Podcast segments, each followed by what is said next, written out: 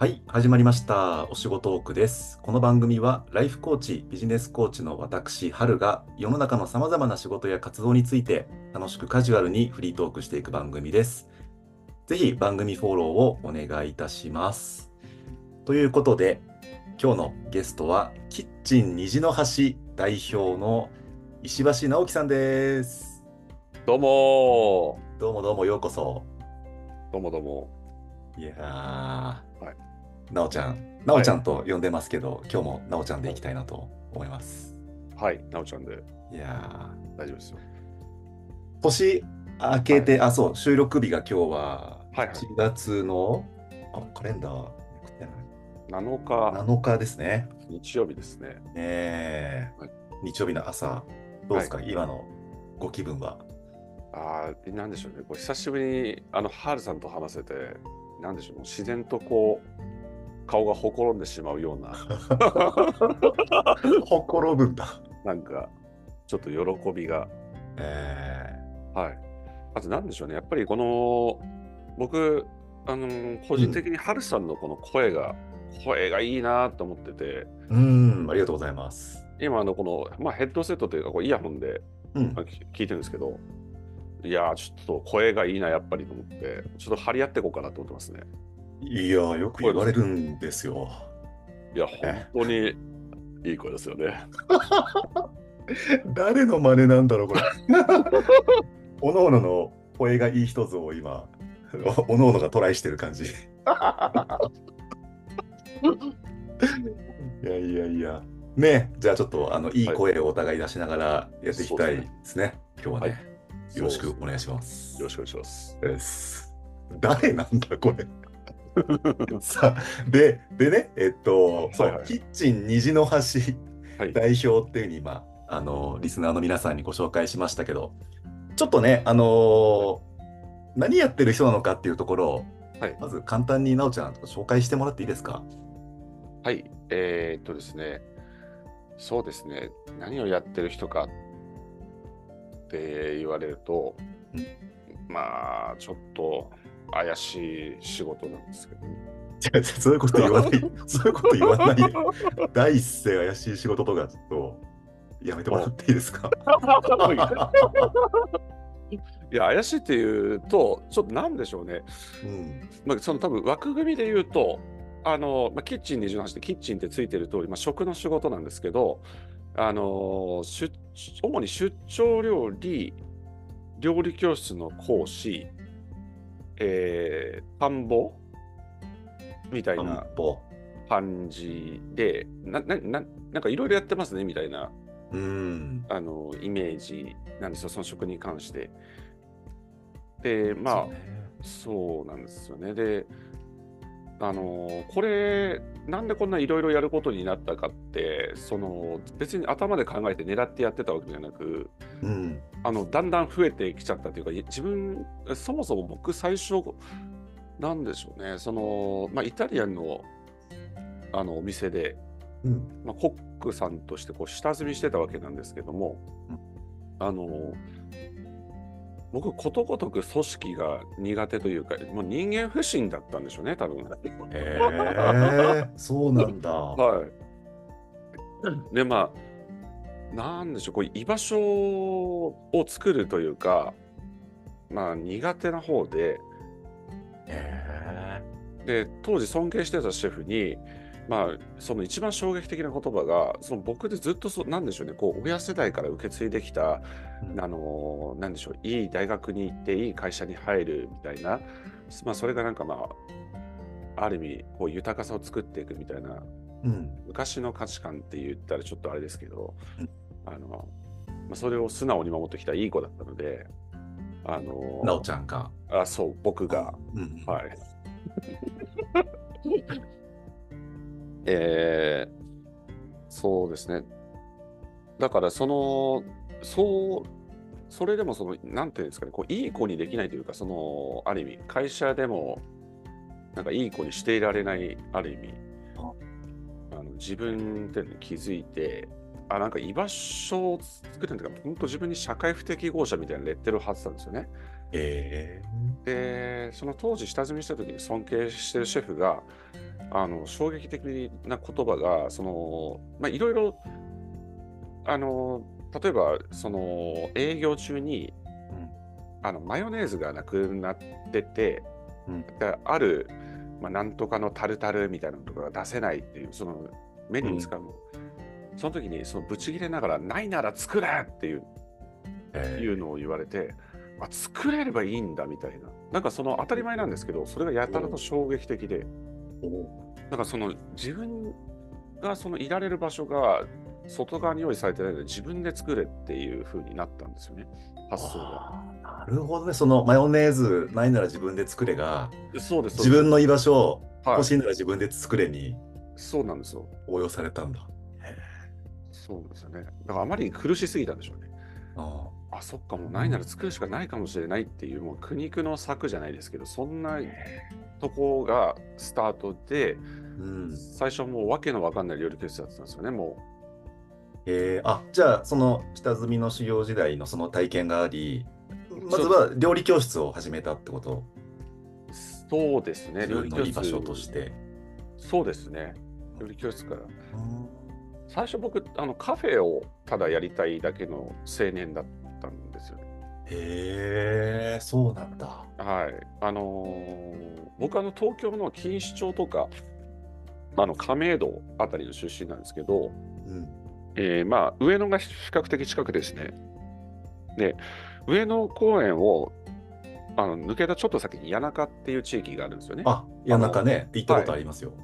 で、その公園抜けてすぐのとこに、かつてあの谷中ボッサっていうカフェがあって、あのまあ、ボサノバカフェなんですけど、うんあのご夫婦で営まれてたカフェで、当時大学生の頃から僕そこ大好きでちょこちょこ行ってたんですけど、そのご夫婦がこう幸せそうにこうカフェをやっている感じとか雰囲気とかが大好きで、当時のなんでしょうね、僕を取り巻く環境とはある意味真逆というか、全く異質？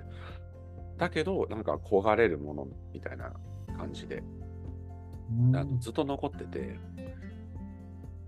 で、まあその、ただそのカフェってどうやって稼ぐの？みたいな。うん。あのイメージ、なんか情報っていうか、そういう、なんか稼げるカフェって何？みたいな。あ要はその、なんでしょうね、親世代のその価値観とこう一致していくそその様子っていうのが、自分の中で全どうしてもなんかこう合致しなくてですね、うん。ずっとなんかこう、諦めみたいなのがあったんですけど、ねうん、なんか、ある時こう、やっぱ料理を始めて、いつかカフェやりたいなとか思いながら言ってたんですけど、まあ、うんその自分の流れというかもあって、その仕事を自分で作るようになっていったんですよね。うんそうなんだ。はいなんかね、いろいろこう、え、りょりょさっき言ってくれたのは、料理、出張料理、出張料理、料理教室、はい。あとえー田んぼです。田んぼでね、はいな何かをしているってことだよね。はい。そうか、そうか。OK。そうね。なんか、なおちゃんとの出会い、ね、僕らの出会いで言うと、うんうんその、まあ、出張料理なのかな、あれは。そうですね、そうですね。だよね。まあ、あの、ちょっとお聞きの方にお伝えすると、僕が、まあ、CTI という、えーまあ、リーダーシップトレーニングを提供する機関の、まあ、10ヶ月のプログラムで、えーまあ、1週間かける4回の合宿の食事を全部、あの、なおちゃんがこう作ってくれて、えーそこでね、まあ、そこがこう接点で、そうですねえー。それをきっかけに僕も、まあ、その後、なおちゃん主催の、ちょっとこう、まあ、料理というか、味付けの基本を、まあ、ちょっと、あの、独特な角度から教えてくれる講座にも僕も参加させてもらったりして。独特な角度。そうそうそう。いや、でもすごく、あの、結構論理的で、えー僕はすごくそういうの好きなんで、はいはい。うん、あこういう人があの合宿のご飯を作ってく美味しいご飯を作ってくれていたんだなっていうのはすごくこう感動するような、へなるほど。だったので、うん、すごくなんだろう胃袋をつかまれたあの存在の一人だなっていう感じですね出会い嬉しいで。す。ありがとうございます。そうですね。でもそのなんだろう、最初ね、料理教室をこう始めて、ええで、今みたいにいろんなこうことをこうやるようになったっていうので、だろうな。いや、結構こう仕事にしていくっていうことイコール一定の収入を得ていくとか、え一定のこうお客さんとね、出会っていくっていうことだと思うんだけど、ええなんかなんだろうな。どうやってそれやってきたのっていうところもすごく聞きたいんですよ。ああ、はい。というのもね、なんか、そういうこう料理とか食っていうことでな、なんか仕事にしていきたいっていう人いっぱいいると思うんだけど、はいはいはいはい。そうどそうですよね仕。事にしていくのみたいのって、ああ、そうですよね。みたいな。なんか、まあ、その、そうですね。なんか、えー食をこう仕事にしていくって、あのーなんでしょうね。どうしてもある一定のこう責任というか、うん。あの、厳しさみたいなのを味わわないと、まず、その、まあ、収入とか以前の話なんですけど、なぜかっていうと、その、よくその人を良くするって書いて食とか言うじゃないですか。あ、あの、食っていう感じね。あ、そうです、そうです、そうであ、確かに。す。で、うんまあ、要はその、まあ、異食同源とか、だから人を、なんでしょうね、こう生かすこともできれば殺すこともできるっていう、うんあのどういうもう例えばどういうことかというと、その例えば衛生面でこう、ね、衛生面を意識しない仕事のまま、いや何を意識したらいつも衛生面を意識していることになるのかとか、うん。あとまあ間違えて例えば洗い物とかしてた洗剤がこう入っちゃったりまま、なんか、なんだろう、煮物とか 出しちゃってるみたいな、まあ、そんなの気づくでしょうけど、なんていうんですかね、こう下積みしないと、どうしてもそこに対する意識っていうのが、そのかおご家庭で作ってる料理感覚になっちゃって、あのなんだろう人からそのお金をいただいてそう食をするっていうのとちょっとモードが違うっていうの知らないんですよ結構なるほど。これはそのなんでしょうどっかで下積みしないとわからないことなんですけど僕も最初あのなんでしょうねこう大の大人がそのトマトの切り方一つ間違えただけでブチ切れるあの仕事とかなわけですよ。こうし要はシェフなんですけど、へうわ、ちっちゃみたいな、なんかトマトのことで切れてるこのおじさんみたいな、あの受けるみたいな感じだったんですけど、なぜそれえがー。そのそんなに起こるかとかっていうこと？ーうん。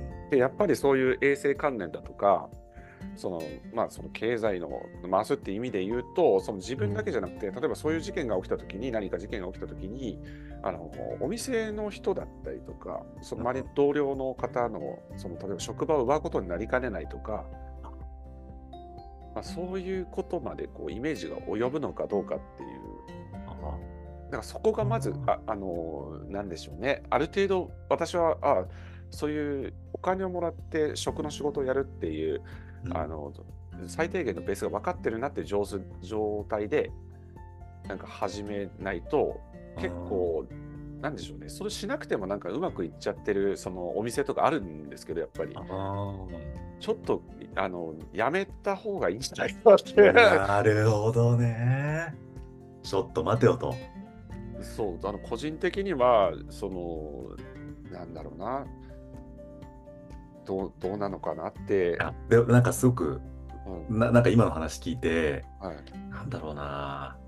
なんか芸能人スポーツ選手脱サラはいはい。でなんかまずなんかやってみたいっていうと飲食店ってすぐ出てくるなと思って。はいはいはいはい。なんか今の話ね聞いてるとなんかひひょっと始めることもできるけどうんうんなんかそこ、まあね、それであのうまくいったり、本当に、えー一生懸命ね、ちゃんといろいろ学んでやってる方もいれば、うん多分そうじゃない方もいるんだろうなっていうのを、なんか今の話聞いてね、ちょっと頭をよぎりますよ。うん、そうですね。で、結局はやっぱり商売なんで、その、なんでしょうね、いかに自分のファンになってもらうかっていううん。のは、他の職とはやっぱかあの変わらないとは思うんですよね。なので、だから、例えば芸能人の方がこういきなり始めて、そしたらやっぱお客さん来るわけじゃないですか、あの人がいるっていう。うん。でもそこで、その食に対して、えーあのそれを求めてきてるのかとは、やっぱ別の話だったりもしたりしますよね。あ確かに。だからその僕が常々思うのはその食でその人を殺すこともできれば生かすこともできるみたいなあの中でその作り手がどれだけ食に捧げてるのかっていう観点っていうのが結構あるなと思っていて、そうなぜかっていうとその要は商売っていう観点をあの入れてしまうとっていうか、まあ、基本商売で飲食店で成り立っているんで結局ファンがつけばいいしそのさ究極サービス業なわけなんでそのお客様がこう満足してそのお帰りいただけたら別にトータルではいいわけです、別に料理が美味しくなくたって。うん。けどその食っていうことを真面目に考えた時にその人を殺すことも生かすこともできるしその私たちはその生きることは食べることとかよくあるわけじゃないですか。うん。なんかキャッチコピーで使われがちなんですけどなんかに日本でこれだけ流通が、ね、あのちゃんとしていてあのその食べるってことを例えばその外食にあの自分の暮らしの中でアウトソースできるっていう環境の中であのすあの例えばアフリカのその1日その食べるために8時間とかを費やしてその水汲みに行ったりとかその原料からこう下ごしらえしなきゃいけないっていうところの人が食べることは生きることだったら説得力がありますけど。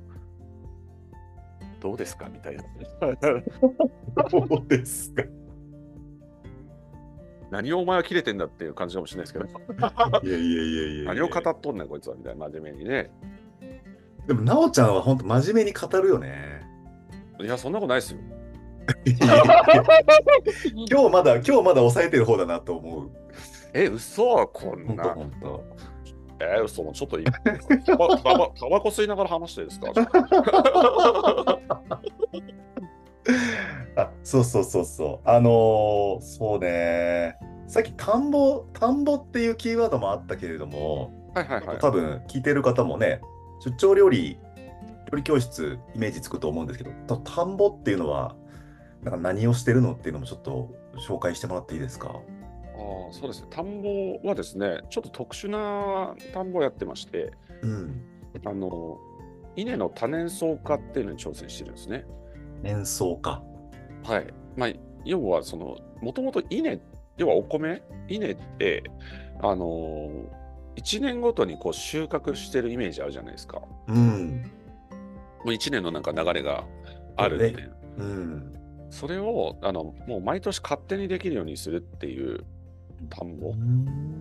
要は稲のでもともとは1年じゃなくてもっとその長いこと生きる生き物なわけなんですよ。もう7年とか8年とか10年とかその品種によるらしいんですけど、でその要はその自然な状態に近い野生に近い状態環境を作ってあげればその毎年勝手に取れるっていう仮説を立てた先生がいて、うん。まあその方に習ってその稲の多年草化してうん。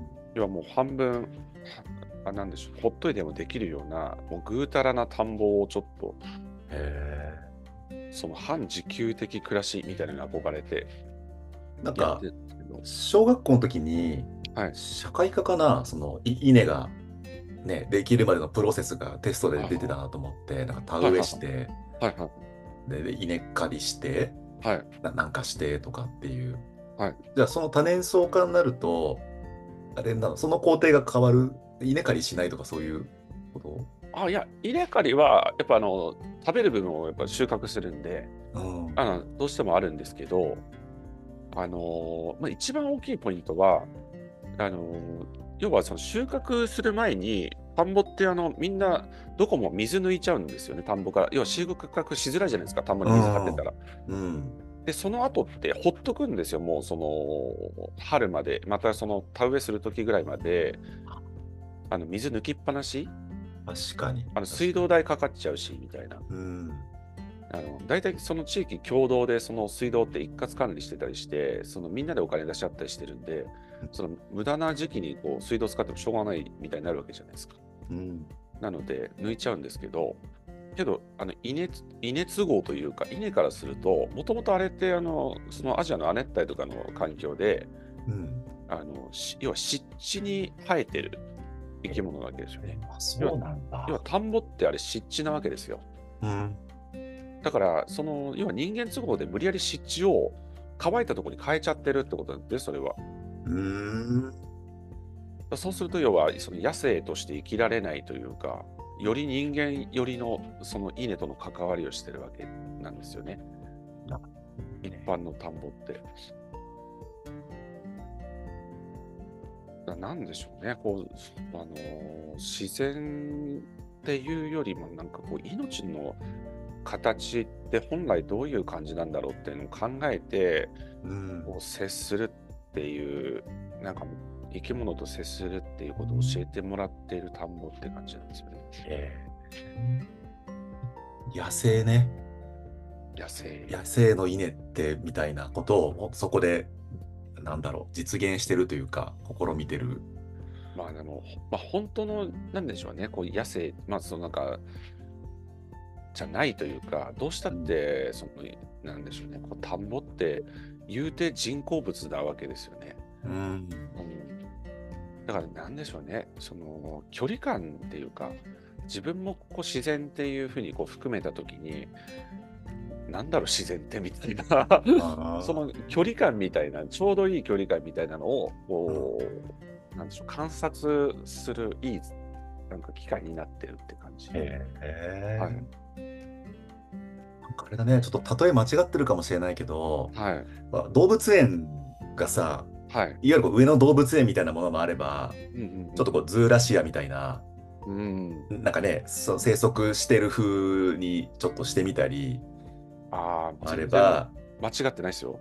間違ってないですか でサファリパークみたいなもうちょっとねちょっとワイルドな感じにしていくのもあるしそうです、なんかちょっとそんなところそんなこともああなんかぼこう素人的にはちょっと思い浮かんだりいやー、確かに確かに。ちょっとサファリパークみたいな感じかもしれないですね。あうん。えでその多年草化稲の多年草化の試みは今どんな感じなんですか、ああ、えー実はその、もう多年草化に成功しちゃいまして、いきなり。うーんでも、と言っても、その、なんでしょうね。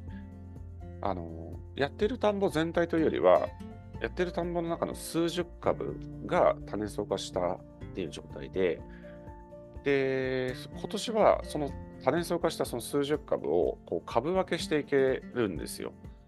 要はその苗をそのできた多年草化の株をこうちぎってですね、こう植えていけるんで、その田植えっていうともともと苗を種からこう作ったりとか、どっかから買って、こう機械で大規模農業で植えていったりするんですけど、それをそこ一本一本こう分けてこう植えていくと、まあ、その株がもう来年は多年草化の株としてまた、あのー大きくなっていくんで、ネズミ山式に増えていくっていう形で、だから一回こう多年草化した株が手に入れば、もうどんどん増やしていけるっていう状態で、半分成功してる状態なんですよね。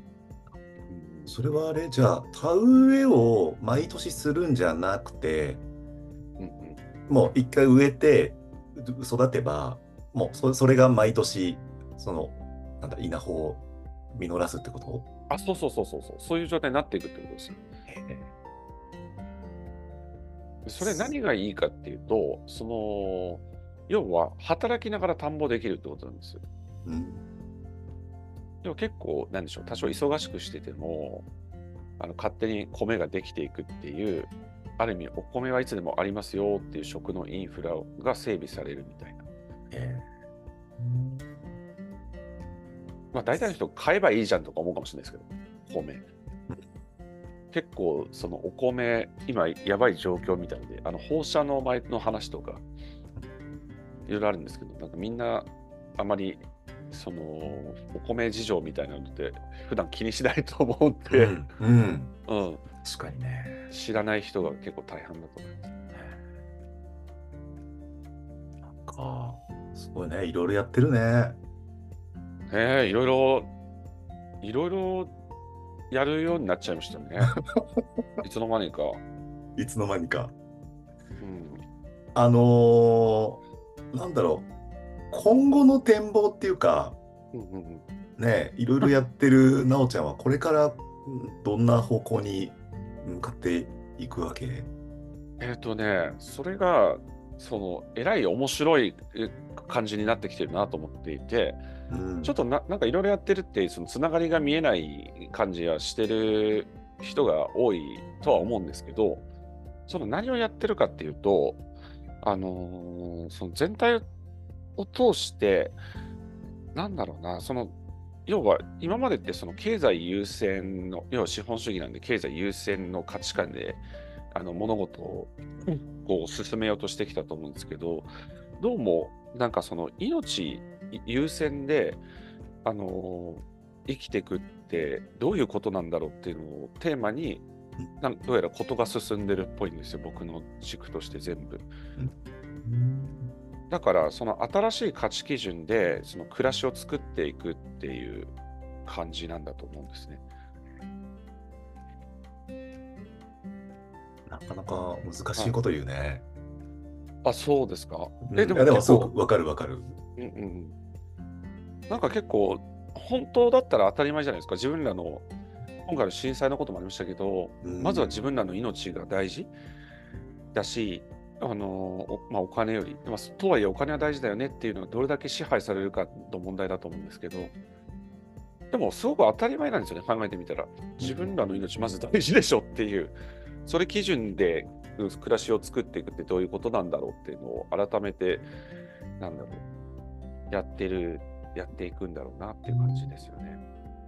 なんかこう時代的にもはい。ね、やれウェルビーイングとか、うんうんそういうことがあのすすごく言われるようになってきてるし、うん。なんかこう、なおちゃんのこの取り組みとか、ね、だ価値観っていうのも、なんか本当に今の時代にすごく求められてるものだなっていうのもすごい改めて思うよね。うん。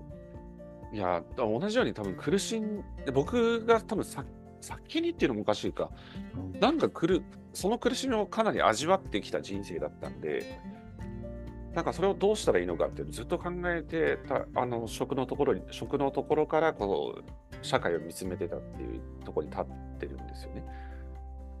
で、散々もうなんか僕多分その、なんでしょうね。現代の人が味わうようなそう苦しみって一通り味わい尽くしたというか、へえあその就職氷河期みたいなやつとか、まあ、その貧困もそうだし、うつ病にもなったし、あなんだろう、なんだろうな、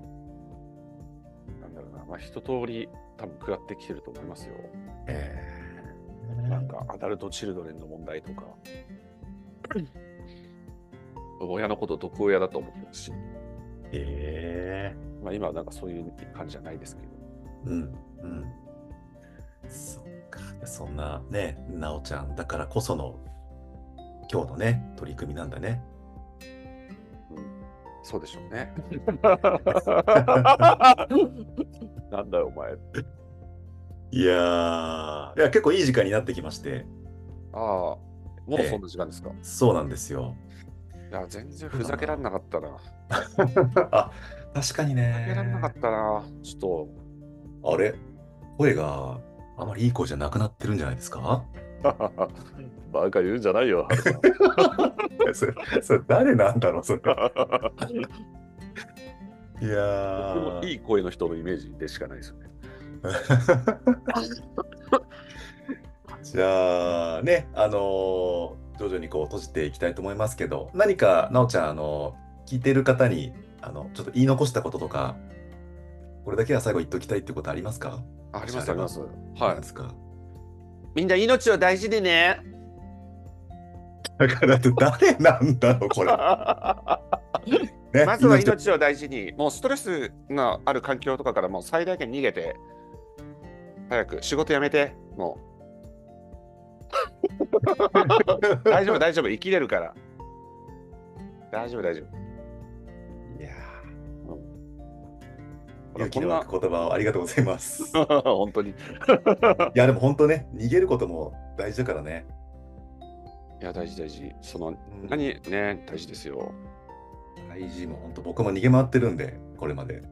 本当ですか？やばいと思ったらもうすぐ逃げるタイプなんで。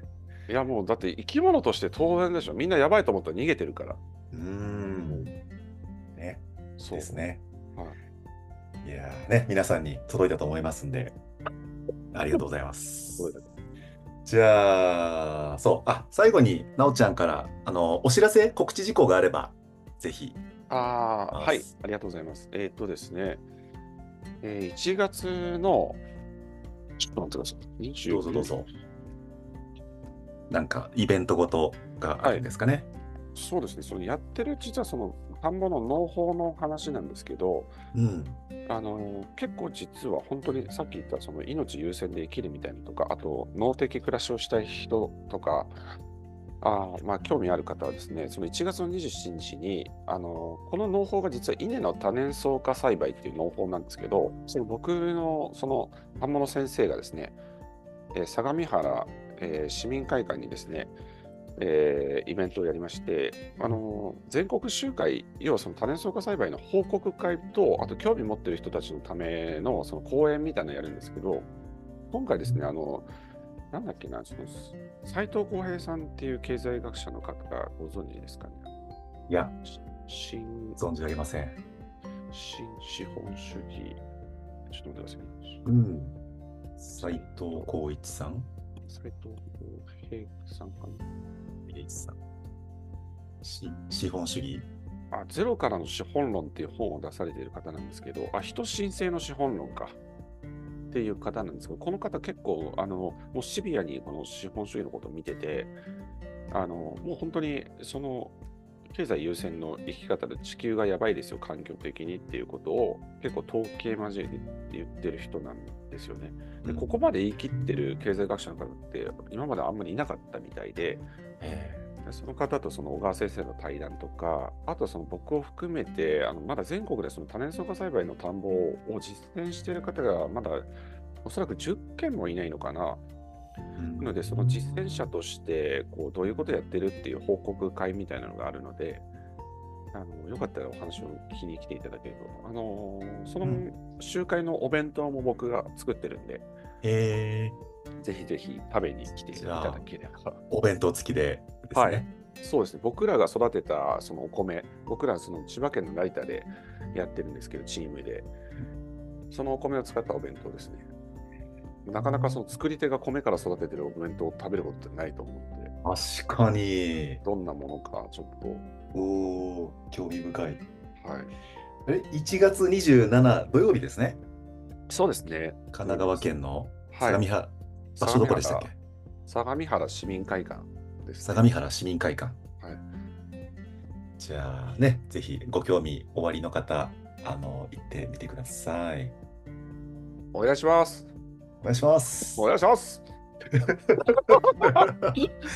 あと、あれですね、キッチン虹の橋のホームページも概要欄に、えー記載しておきますので、皆さんもあのあぜひ、ね、ご覧になってください。はい。はいね、意外と真面目に弾くかもしれないですよ。引くんだ。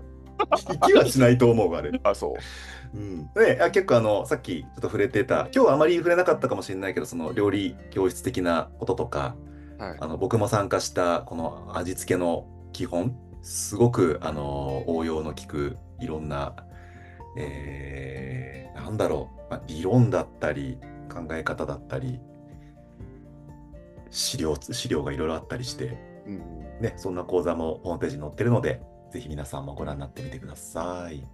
おいしす、おいしさの法則入門っていう名前で、あそれだそれだ。はい。美味しさの法則入門ね。はい、要は味付けのをこどうコントロールすできするかっていう技術のなんかトレーニングみたいな感じで。うん、だからあのレシピから解放して自由に料理するって入り口にしてもらえたらなっていう感じなんで、よかったらどうぞっていう感じです。うん。ありがとうございます。はい。じゃあ、こういった感じで、はい。そしていきたいと思いますので、はい。えー今日のゲストは、キッチン虹の橋代表の石橋直樹さんでした。直ちゃん、ありがとうございました。どうもありがとうございました。だ 誰なんだっていう。ではでは、ありがとうございました。ありがとうございました。リスナーの皆さんもごきげんよう。ごきげんよう。